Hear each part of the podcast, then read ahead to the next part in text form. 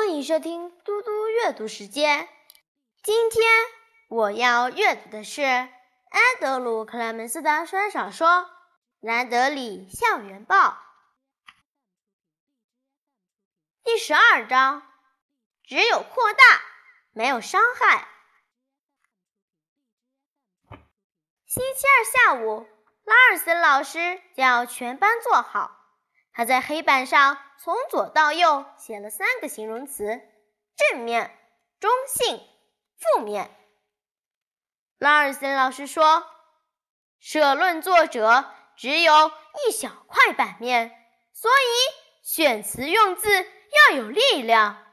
作者选用的字可以是正面、负面或中性的。”拉尔森老师念到哪个形容词？手就点到哪里。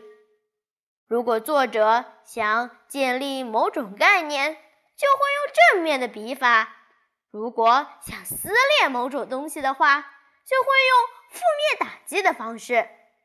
又如果作者只是在探究，而从各个面看一件事，那就是中性的处理。卡拉举起手，拉尔森老师说。好啦，有什么问题吗？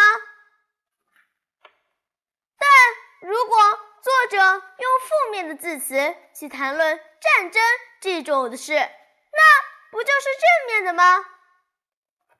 拉尔森老师说：“可以说是，也可以说不是。它的影响可以是正面的，没错。但它的处理方式，就是那些字词的本身，还有。”他们的传达的概念仍然是负面的。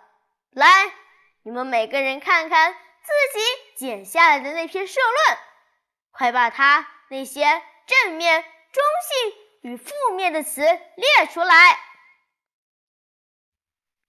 接下来的十分钟，孩子们把一堆字词、成语纷纷抛给拉尔森老师，而他尽可能以最快的速度。把这些词语写到黑板上。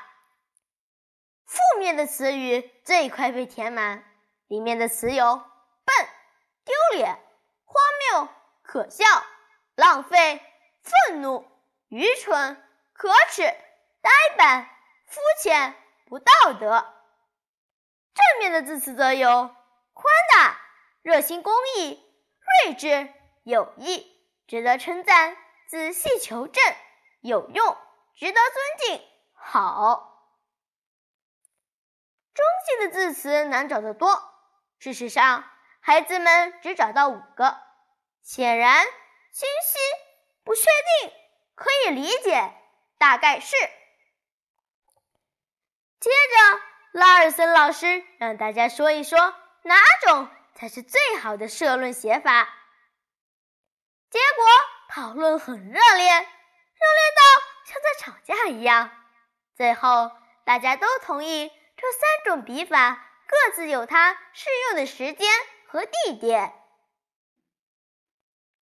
拉尔森老师伸手到他桌上，抓了一份报纸贴到黑板上，全班都静了下来。那是一份《兰德里校园报》。我知道。你们都看过这份全新改版的《兰德里校园报》了，他说。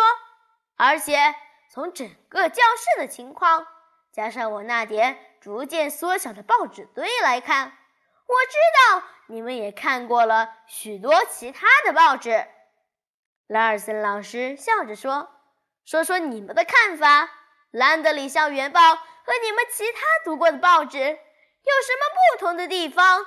又有哪些相同的地方？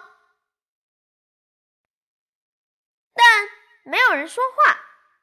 说说看呀，不是负面的批评，而是从各个角度和中立的态度。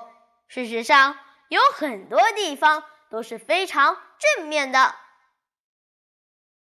他指向黑板上那份报纸说：“在一周之内，这里。”发生了很大的改变。我不是要你们去评论这份报纸，只要告诉我这跟你们读的其他报纸有什么不一样？又有哪些地方一样？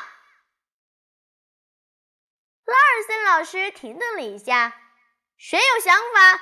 哎，你一定有些想法，说一下有什么不同？